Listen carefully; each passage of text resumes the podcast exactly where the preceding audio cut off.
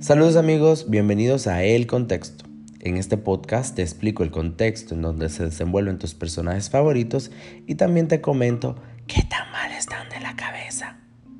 Soy Fred Hidalgo, soy un entusiasta de la salud mental y amante de las series y películas y en este episodio de El Contexto haré el análisis de Max Mayfield, uno de los personajes que ha tomado el protagónico de la cuarta temporada de Stranger Things y aprovecho este eh, podcast, que ya es el número 23, para agradecer a todos los que de una manera u otra mm, me han apoyado o nos han apoyado y que nos escuchan a través de su plataforma favorita. ¿Ok? Una pausa y es que si no has visto esta serie, no sé qué esperas. Es una serie muy buena, es original de Netflix y que hace poco estrenó la primera parte de la cuarta temporada. Ya la segunda parte va a salir el primero de julio. Eh, estoy ansioso por verla ya.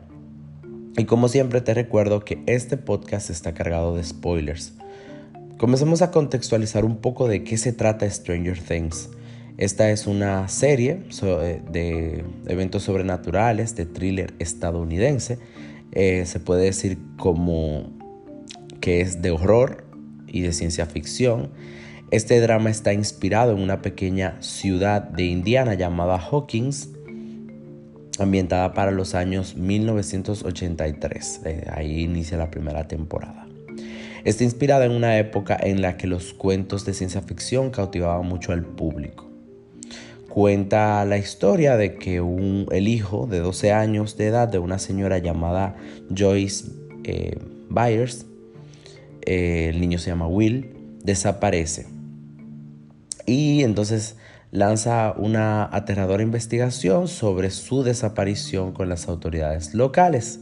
Mientras buscan respuestas, desentrañan una serie de misteriosos em, sucesos, de misterios extraordinarios que involucran experimentos gubernamentales secretos, fuerzas sobrenaturales y una niña muy inusual todos ya conocen a 11.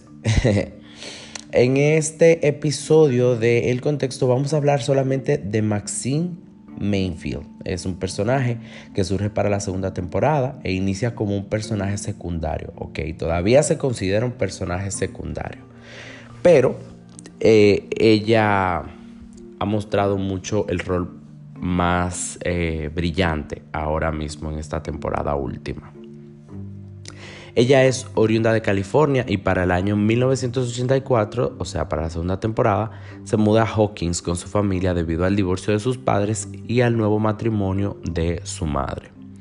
Conoce al resto de los niños de, la serie jugando Dick Dog y ganándole a Dustin, que es otro de los personajes de la, de la serie, en las máquinas de juego y desde allí se une a ellos. Más adelante se convierte en la novia de Lucas y una de las mejores amigas de Once por ser particularmente una chica. Y obviamente influye mucho en ese deseo de Once de ser chica y vestirse como una niña y actuar como una niña. En el último episodio de la tercera temporada es, eh, es asesinado su hermanastro Billy por el Demogorgón, si recuerdan, y ella se queda con esa pérdida en su mente que le atormenta, causándole muchas pesadillas y regresando como pensamientos intrusivos, causándole un gran malestar y miedo. En este contexto y retomando un poco el tema del trastorno de estrés postraumático que les había comentado en el episodio anterior cuando les hablaba de Albus Dumbledore, recordemos la definición. Bien, entonces, ¿de qué se trata este trastorno? Se define como la exposición a la muerte, lesión grave o violencia sexual, ya sea real o amenaza, en una o más de las siguientes formas. Experiencia directa del suceso traumático, como le sucede, presencia directa del suceso ocurrido a otros, como por ejemplo la muerte de Billy, conocimiento de que el suceso traumático ha ocurrido a un familiar próximo o a un amigo íntimo, exposición repentina o extrema a detalles repulsivos del suceso traumático. Quiero dejar en claro que la muerte de Billy no fue culpa de Max, sino más bien que una exposición tan cruel y dramática a una niña de 14 años causa muchos traumas que pueden repercutir permanentemente en su vida, causándole malestar clínicamente significativo o deterioro en, en lo social, laboral y otras áreas importantes del funcionamiento. Sin embargo, Max muestra mucha valentía a la hora de enfrentarse al trauma. El trastorno de estrés postraumático solo ocurre cuando el trauma supera la capacidad del niño de afrontarlo. También vale válido para el adulto igual. Entre las cosas que afectan al hecho de que alguien desarrolle un trastorno de estrés postraumático demuestra eh, mucha resiliencia en cierto modo. Eh, se incluyen aquí algunas eh, situaciones que pueden exacerbar un cuadro de trastorno del estrés postraumático o desencadenarlo como tal. Primero, lo grave que haya sido el trauma. Mientras más grave, pues obviamente peor lo rápido que haya sido la recepción de ayuda y de apoyo hacia la persona involucrada, que tenga o no antecedentes de traumas, que tenga depresión y o ansiedad, que tenga riesgos heredados como una familia con antecedentes de depresión o ansiedad.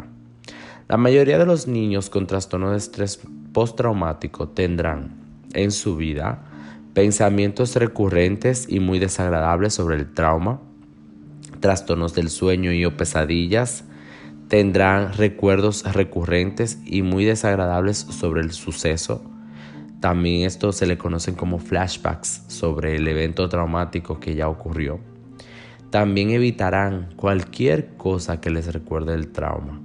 Se sobresaltarán, se asustarán y se pondrán ansiosos con más facilidad que los demás niños estarán irritables, malhumorados o enfadados y no disfrutarán de las cosas que solían disfrutar. Y también no recordarán algunas partes de lo que les ocurrió. Esto puede ser muy variable. Pero además, en muchos casos se resisten a la ayuda, se resisten a compartir lo que sienten o lo que han vivido con el terapeuta. Y ahí hay, bueno, surgen problemas.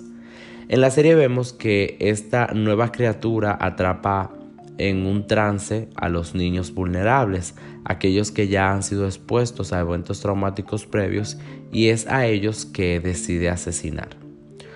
Los eh, acorrala en sus mentes y los expone a recordar ese evento traumático y más adelante los liquida. Antes de que Max se, se quedara atrapada, ella había escrito cartas a todos en señal de despedirse por la situación inminente que iba a suceder. Se sentía muy triste y desesperanzada.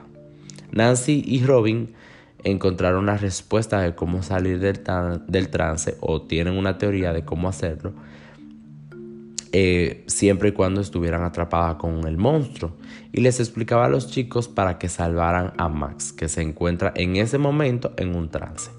Deciden entonces colocarles unos auriculares y poner su canción favorita que en poco tiempo le permite escapar del monstruo y hasta herirlo. En este contexto quiero explicar un poco lo que se deja interpretar con este gesto. Recuerden que muchas de las series son interpretativas. En el caso del tipo de terapia que se usa para tratar los trastornos de estrés postraumático, eh, se utiliza la terapia cognitiva conductual centrada en el trauma. En este tipo de terapia se usa la palabra junto con actividades de aprendizaje guiadas por un profesional de salud mental. Con los niños más pequeños, las terapias para tratar los trastornos de estrés postraumático incluyen hablar, jugar, dibujar y actividades sobre relatos o historietas, creando un ambiente favorable para el niño.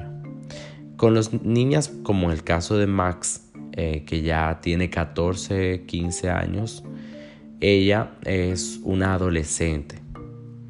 O bueno, pasa a ser ya más una adolescente. Con los adolescentes y los adultos se hacen ciertos cambios a la terapia, pero solo quiero resaltar lo que se le conoce como el lugar seguro. Esta es una técnica psicoterapéutica que consiste en aumentar el acceso a redes de memorias positivas y placenteras, modificando la emoción de la persona. De este modo, si te sientes angustiado, en algún momento tienes acceso directo a emociones positivas. Max utiliza la música como su lugar seguro trae a su mente esos recuerdos de felicidad y amor que le permiten salir de las emociones negativas y así alejarse de la situación traumática. Estudiar a los niños y adolescentes en el contexto de la salud mental no se debe de ver como un adulto pequeño, que su conducta sea mal, maleable al 100% o que pueda modificarse así por así. La mente del niño, la niña y al adolescente deben de ser tomadas en manos profesionales y estudiarse sus eventos traumáticos con gran seriedad, pues de eso dependerá un adulto funcional. ¿Y qué piensas tú? ¿Crees que si Max no tuviera un grupo de apoyo tan fuerte como su madre y sus amigos, no hubiera logrado salir del trance? En este contexto, un grupo de apoyo y respaldo no suena tan mal.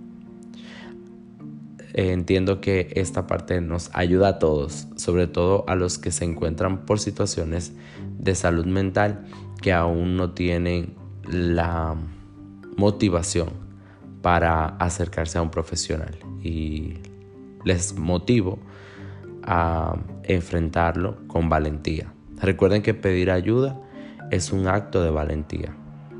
Así que cuéntame, ¿qué otros personajes te gustaría que analizara? Envíame un comentario o un mensaje a mis redes sociales Fred Hidalgo en Instagram y Twitter. Y recuerda que cualquier hecho fuera del contexto podría arruinar una muy bonita historia. Hasta la próxima.